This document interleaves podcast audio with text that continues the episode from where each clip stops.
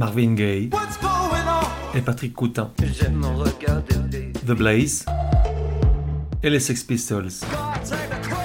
Et Nina Simone, Jungle, Viagra Boys, Karen Dalton, Bertrand Belin, Guadal Jazz, Prince, Les Stones, Arcade Fire, Edith Piaf, John Barry, Balthazar, Les Stooges, Toy, Fetoumac. Bref, tout un tas de vieilles gloires, de futures étoiles et d'illustres inconnus. Au-delà des genres et des époques, la voix des sillons, une autre façon d'écouter la musique.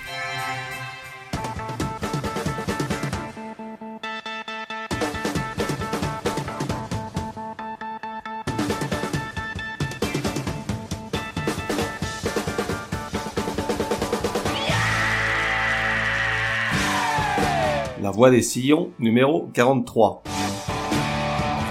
Genre, rock, écrit de lettres hautes comme des montagnes, entouré de mille enceintes Marshall et guitares Fender, bombardé de faisceaux de lumière, arrachant sourire béat et irradiant jeunesse éternelle, du rock quoi.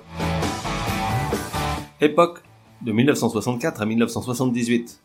Avant, ils se cherchaient, après, ils se sont perdus.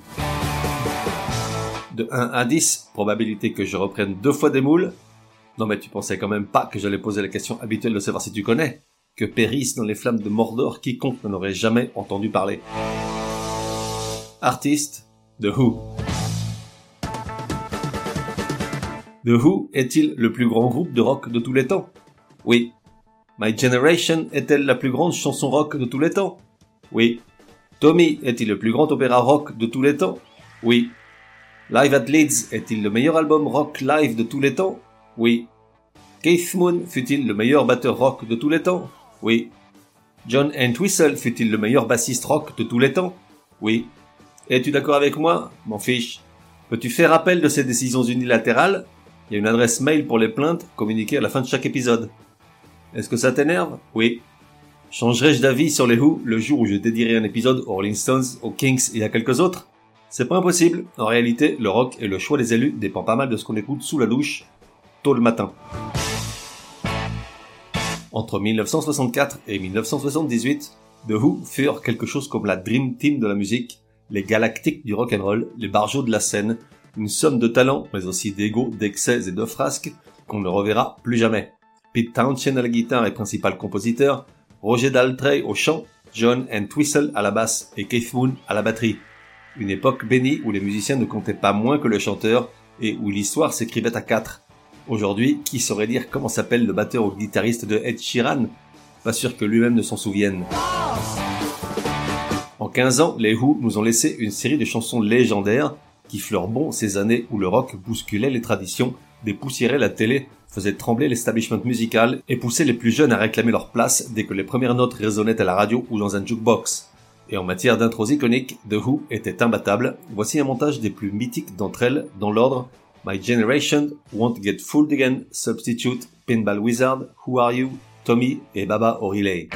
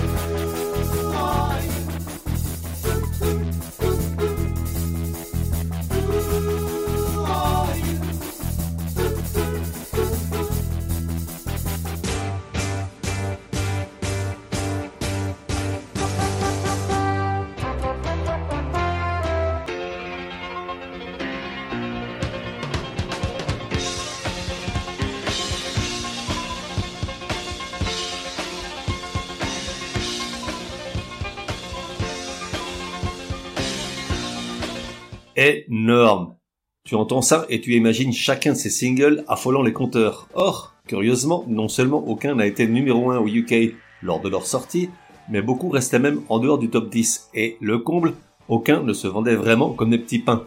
Au contraire de groupes comme les Kings, les Trogs et les Pretty Things, The Who ne furent jamais un groupe de singles, ce qui avait le don d'énerver au plus haut point Roger Daltrey. Du reste, leur single, le mieux vendu, n'est pas leur chanson la plus connue, loin de là. En voici un extrait, I Can See For Miles.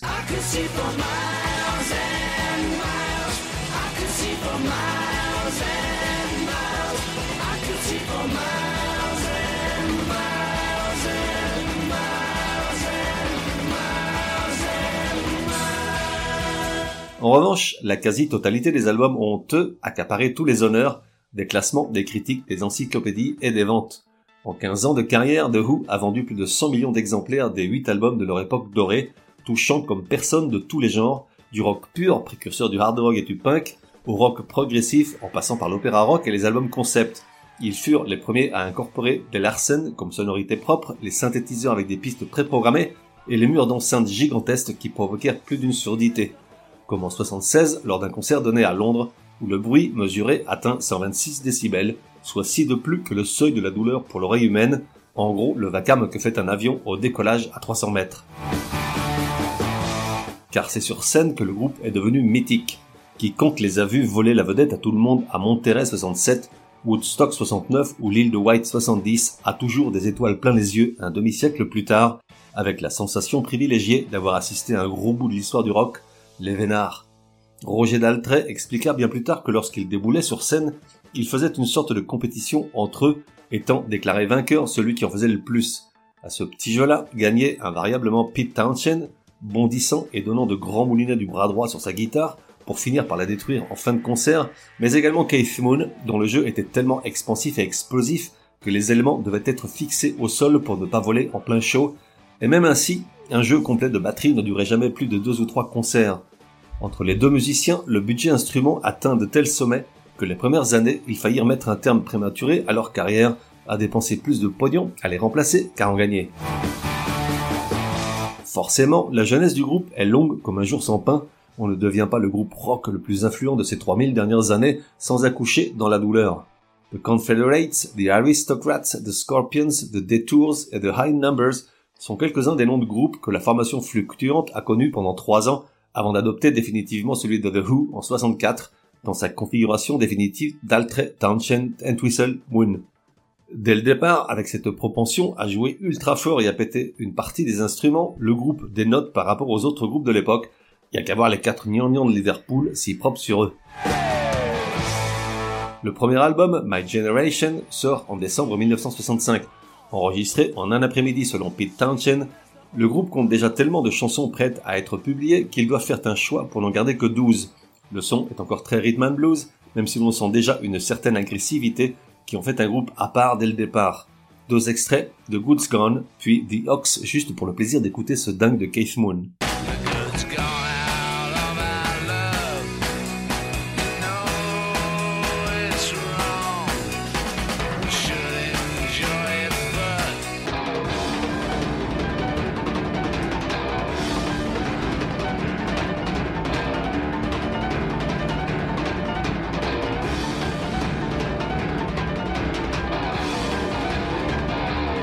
Le second, A Quick One, publié un an après, est un tournant pour le groupe. Oubliez les sonorités rhythm and blues, le son est définitivement rock. La chanson phare du disque, A Quick One While He Is Away, est curieusement une création de dernière minute, produite initialement dans le seul but d'occuper la moitié de la face B encore disponible sur le vinyle. Longue de plus de 9 minutes et composée de 6 mini-histoires, elle représente la première approche du groupe vers l'opéra rock.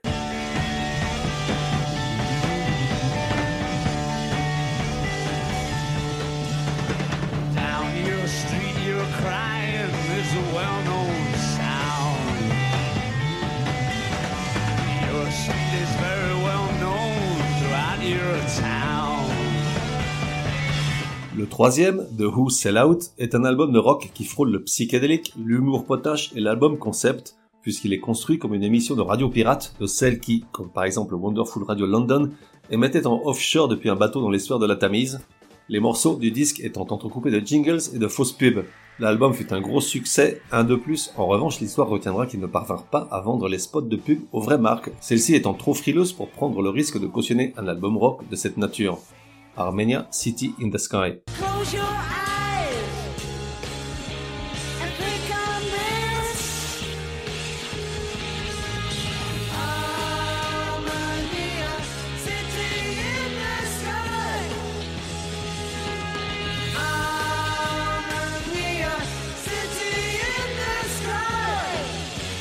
Le quatrième, Tommy, sorti en 69, est le premier disque à recevoir l'appellation opéra rock.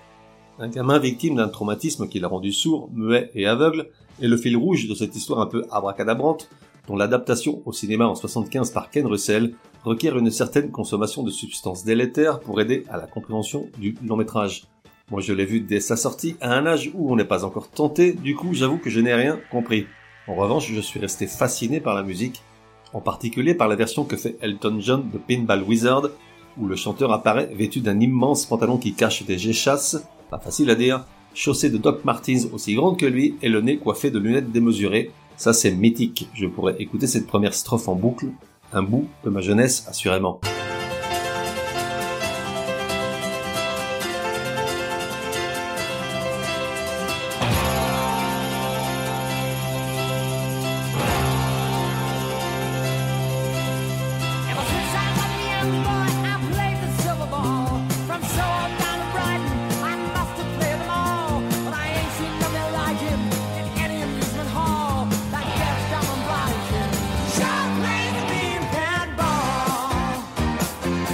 Who's Next, le cinquième de la liste, est leur meilleur opus, le seul à atteindre le numéro 1 dans leur patrie et peut-être le meilleur album rock de tous les temps, mais là c'est s'aventurer beaucoup, les prétendants sont quelques-uns et personne ne se mettra jamais d'accord sur la chose.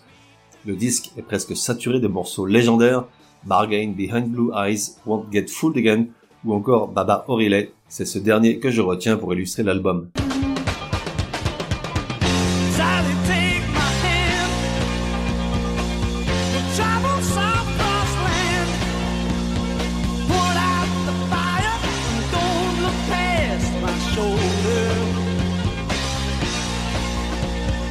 73, nouvelle incursion opéra rock avec la sortie de Quadrophenia, l'histoire d'un jeune homme mal dans sa peau, en conflit avec ses parents, qui trouve refuge sous sa parka kaki à avaler des enfêtes et à écouter les Who sur fond de bataille rangée à Brighton entre les mods paradant sur leur Vespa aux mille rétroviseurs et les rockers fonçant sur leur Norton et Triumph rutilante.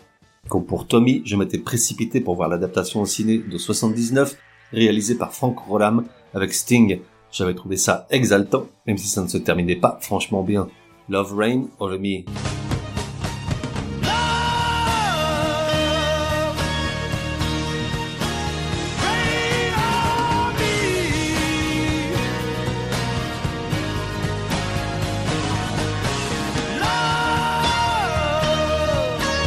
Sorti en 1975 et 1978, The Who by Numbers et Who is Who sont respectivement les septième et huitième albums du groupe, les premiers à ne pas figurer dans la liste Rolling Stones des 500 meilleurs disques de tous les temps. L'inspiration de Pete Townshend le jeu de Entwistle et Keith Moon se ressentent d'addictions diverses, drogues et alcool, tandis que les dissensions et conflits font rage au sein du groupe. Le batteur a de plus en plus de difficultés à assurer sa place sur scène, il doit même être remplacé au pied levé par un spectateur dont ce sera l'heure de gloire, lors d'un concert au Cow Palace de San Francisco. Scott Halpin, 19 ans, fut l'heureux élu le fan le plus chanceux et heureux de l'histoire du rock'n'roll. Puis, deux événements tragiques marquèrent le début de la fin d'un groupe à l'empreinte indélébile pour les siècles des siècles. C'est tout d'abord la mort de Keith Moon par overdose alors qu'il n'avait que 32 ans après s'être appliqué à la lettre l'une des phrases écrites par Pete Townshend pour le titre My Generation, I hope I die before I get old. J'espère mourir avant d'être vieux puis avec la mort de 11 spectateurs lors d'une bousculade pendant un concert à Cincinnati en 79, un drame qui les anéantit et dont ils ne se remirent jamais vraiment. Aujourd'hui, après quelques reformations, des concerts nostalgiques remplis des mois à l'avance et trois nouveaux albums, le dernier publié en 2019, il ne reste plus que Roger Daltrey et Pete Townshend pour maintenir la flamme d'un groupe légendaire. Tu l'as compris, cet épisode touche à sa fin, c'est le moment de se mettre debout pour écouter l'hymne l'hymne des Who, l'hymne rock'n'roll absolu, l'hymne autour duquel toute une génération s'est pleinement et avidement identifiée pendant 3 minutes et 18 secondes, j'ai nommé My Generation, onzième du classement des 500 meilleures chansons de tous les temps, entre nous soit dit un classement établi par des gros nazes, car elle devrait être au moins sur le podium. Monte le son à fond les ballons, My Generation, hymne rock, à la vie.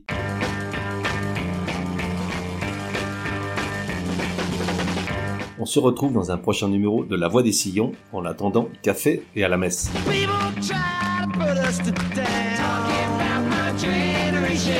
just because we get around. Talking about my generation. Things they do look awful. Talking cool. about my generation. I hope I die before I get old?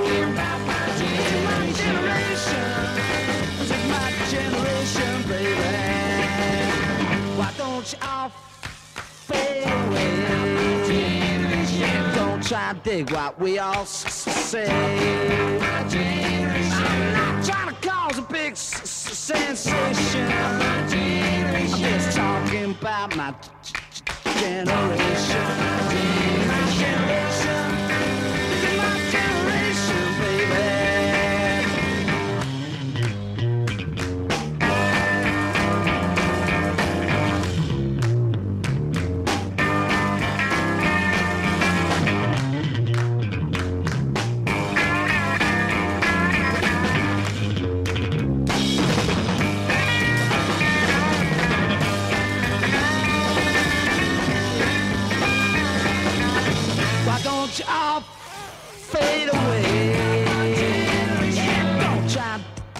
To dig what we all s- s- s- say. I'm trying to cause a big sensation.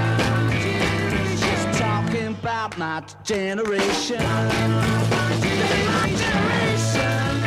This is my generation, baby.